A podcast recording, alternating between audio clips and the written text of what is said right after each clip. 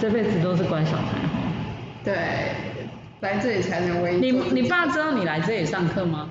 我爸他因为之后知道他把我压太紧，就之后就说好了，你现在做你自己想开心的事情就好了。对，这就是你喜欢画画画你就去画画。然后妈妈妈妈也是说，因为你考过律师了吗？然后考过律师之后，还有一段时间也是被那个管得很严，然后但是后来就是失眠啊或者是什么有很多健康问题之后，就放过。对对对对对，真的不要这样子。大家好，我是新维姐，我们今天还是很开心邀请到我们的非常律师易云，易云，大家好。我们现在要聊的话题是乖小孩的逆袭，这样逆袭两个字大家听得懂哈？叛逆的一个状况哈，因为因为你应该是从小就很依循着父母的期许，这样一路走来，包含你爸爸希望你本来想念医科。没有念到医科，但也念了律师。对。后来，呃，甚至叫你考了健康管理师。对。对。哎，拿到律师执照了，然后现在还在正大念研究所。研究所。那你的乖小孩的历程？就是家有老大，下有老幺，所以呢。上面跟下面都是比较叛逆的，那我就得当家庭的和谐的支柱，不是那个。你从小就你你从小就知道自己是乖小孩吗？还是因为你的成绩表现都非常的好，所以父母对你的期待值就很高？应该是从小可能。因为是老二，所以比较容易被忽视，所以需要用一些乖小孩的方式去赢得注意。是，因为我哥哥成绩也是很好，因为他本来就是会被关注的，所以他他想怎么样都没关系。那妹妹可能也是老妖，得得人疼爱，所以也是没什么关系。可是我的话，我会用这种呃讨好父母的关的方式去赢得关注，这样。你你在几岁的时候，我发现说，哎，你只要表现很好，你爸妈对你的关注就会提高。你那时候你有记得，你最小的时候是几岁的时候？大概最印象深刻应该是国中，国小五年级的时候，发现这样做是爸妈会开心，爸妈会开心，然后会。给我比较多的资源之类，比较多的关注这样。你妹小你几岁啊？大概三四岁。啊，三四岁，所以大概你你啊差不多那就五年级，你妹可能一二年级。对。差不多在学习的过程。后来你在国中、高中，你都是顺着父母的指引这样走，包含大学的选科。算是，就是嗯，国小的时候就很明确的觉得自己。好像应该要跟随爸爸的脚步。哦，就要念医科。对，就那时候就被灌输这个概念，所以就是。所以你国中也很拼。国中是念升学班，然后高中也是念自由班。哎，你没有国中叛逆期吗？那时候完全没有，因为我那时候就是觉得只要我爸爸开心就好了，什么都。听到你好开心哦。就是。有讨父母，所以你国中没有叛逆期的状态。因为身心调节也是要长大会有一个调节期啊。我就觉得可能我到现在才开始调节了。对对对对，你知道那个在儿童发展的时候，三岁没有叛逆就十三岁叛逆，十三岁没有叛逆就二十三岁叛逆。哦，所以总是会有叛逆。对，二三没有你就三三，那越大叛逆越可怕哦，它的反弹作用力会作用力会比较大一点，因为你自主能力比较高了一点。哦，不像 baby 那样子的状况。对。所以你到二十三岁的时候，差不多左右才开始觉得，哎，好像要做自己，有一点想法跟父母不太一样。对。啊。有一点自己的翅膀长出来的感觉。所以你那时候的差异，你爸妈有感觉吗？没有，我就是可能偷偷，也不算偷偷，就是我觉得。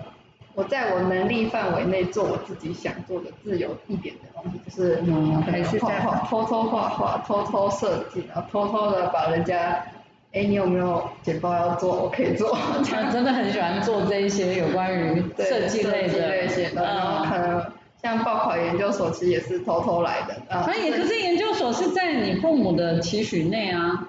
对，但是他们可能比较希望我是。哦，学士后医科，学士后医科，或者是科法所，或者是，嗯，科法所是什么？就交大或者是清大的科技法律研究所。对，因为我是新竹人，所以他希望我回新竹这样。然后我就，好，我就选一个台北的，也是有点智慧财产这样子。是是是是。也是智慧财产里面有设计相关的，所以我就又更觉得我要。哎，这很不错，还是在那条路上，但是是至少选了自己喜欢的。对。嗯。但还是在范畴内啊，哦，也没有到非常的。对，但是一开始也是有一点小革命的感觉吧，因为还是。毕竟还是算是我自己制作，算是一点点。对对对，我之前我这里有一个学员是一个一个也是一个大美女的律师，然后她在念大学的时候来上了我们的课，大概十快二十十八年前上了我们的课。她大学的时候，哎有到十八吗？可能十十五六吧。然后她大学的时候，我记得她也是正大哎，所以是你学姐，她是台大正大。如果我没有记错的话，或者正大、台大都法律相关的，他等到三十三岁的时候，他做了很大的一个叛逆的状态，可能三十岁或三十三岁，呃，然后他选择来念实践的福研所，然后就是真的很想投入这一个状态上，很喜欢，然后我们那时候就开玩笑，他还去接了那些舞台剧的衣服制作啊，或者什么。然后我们就一直跟他开玩笑说，你怎么会现在才那个啊？他说有，他一直都很喜欢，但他也是依循了他妈妈的期待值，一直在走他的那个状态。然后等到他这个时候的时候，他想要做自己，所以他来念研究所。其实我那时候是，嗯，高中的时候有一个我的英文老师，他有点出我一点，他说，我觉得你应该去走职工，或者是我觉得你应该去。你应该去走这种设计相关的领域，然后我那时候觉得没有啊，为什么要这样叫我？就是我就是依循着我我爸爸的那种指示，对，是。那他说，可是我不希望你人生后悔。那我觉得他算是从事后来看，我觉得他是先见之明，就是他有发现到你的天赋啊。对，然后我觉得也的确在某一个时期，就是这个压。压抑不下去会爆发出来，就是如果你真心向往某件事情的时候，其实是怎么藏都藏不住的，你还是会去追寻那个路，只是时间早晚的问题。对啊，所以现在真的要给父母一个，但但就我讲的，就算我我我我我也身为人家的父母，要我很全然的相信我的小孩的天赋，然后支持他，我坦白讲不是太容易，因为我们还是会被社会框架给。对，所以希望你过得好嘛，希望你有高收入啊，望子成龙。对啊，真的。所以你父母会对你的感情有期待吗？嗯，比如说他想要门当户对，找一个没没合的或者什么介绍的，你爸妈会吗？在大学以前都说先考试，考上了再说。哦，对，这是台湾父母很常会讲的一句话。对，考完之后就说还不交男朋友。还要交男朋友，然后我就会说，我连朋友都朋友都交男朋友，都在读书，对啊。对啊。对，但是。但他会主动，我意思说他们两个会主动的帮你，媒合或者哎来看一下啊，回家来看一下啊，吃个饭啊之类的。最近会开始有，最近会说，什么阿姨的小孩怎么样怎样，他在干嘛的？你会排斥吗？嗯，蛮排斥的，就可能。我现在已经有觉得自己有自己的想法了，之后会觉得好像前半生 都已经一直被控制乖乖的，想说这样我应该后面应该想自己用照着自己的对想法走。你会想出国吗？我觉得你条件很好哎。嗯，我还是有一个出国的梦。父母会支持吗？在我今年生日的时候，他们说可以，但是我不知道那个是客套话还是。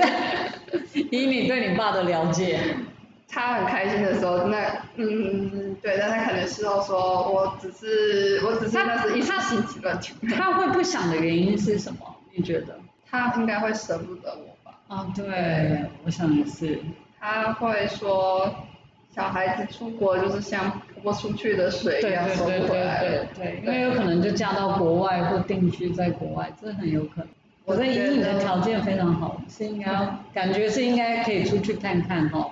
我主要是想要，主要是想要去修那个时尚法的硕士，就是在纽约那边有那个时尚法那边比较兴盛的地方，想去看一看。但是终归还是会希望回来台湾吧。对对对，在台湾，哎，那真的可以耶。就可能你爸不要听啊，然后我妈在鼓吹你哦。对啊，我我应该不会让我爸爸听，不会跟他们讲，也不会给爸爸。对对，我我们我老实讲，我当然都希望我小孩是乖小孩当然每个父母的心理层面一定会觉得他希望他听话。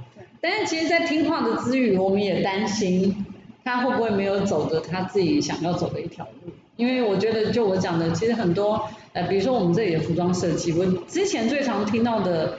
二十二岁毕业生来我这边上服装设计的时候，他最常讲的一句话说：“我已经跟我妈交代完我的毕业证书，我现在要开始做我想做的事情。”可是他其实那个起始点有一点慢了。对，如果他可以再早一点的话，他其实在这个时间他可以可以做更多的事情。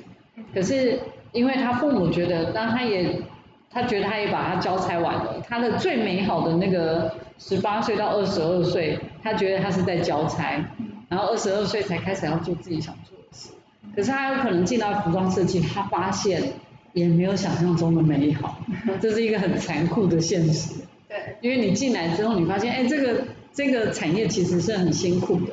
对，他没有那么容易，然后他突然瞬间会有点失去重心，你知道吗？因为他本来一直期待的梦想着。他要进入这个产业，对，很光鲜这样。哦，就一开始做的时候发现，哇，那个制作怎么这么难？啊，怎么这么不容易？设计怎么这么难想？各种因素的时候，他会有一点，哎，那他要怎么？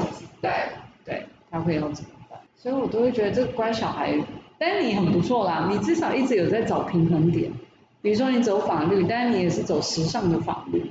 我觉得我也不是。责怪我父母会给我一些框架或者是压力之类，但是我知道他们是为我好，但是我觉得人生终究是要对自己的人生负责，所以如果你决定听父母的话，那是你的抉择，但是如果你决定自己飞，那也是你的抉择，所以我在完成了父母的任务之后，我决定自己飞，那这是。我为了我未来的平衡做出的选择，是对。如果你决定要讨好父母，那你就不能有怨言。其实也不是父母逼你的，是对。你想叛逆的话，你你做你自己喜欢的事，那未来如果有苦头，那也是你的选择，你也不能有怨言。是。那我觉得现在这个时候应该是我最平衡的时候，觉得我可以既有我自己呃的专长，然后又找到自己喜欢做的事。那就是我自己未来可以朝向更好的自己的一个选择。哦，真的，人生都是一个选择哦。对，觉得嗯像爱因斯坦的梦里面那个三维说。好，我再我再去把它翻出来看一下。我对不起上次推荐我书的那一位美少女。那个文青美少女，我我那时候在讲说我在看那本书的时候很吃力耶，它其实还蛮它蛮哲学的，对，很吃力。但细看就会觉得其实又给人生很多启发，就是每个时间点都有每个选择，但每个选择又都是互斥的。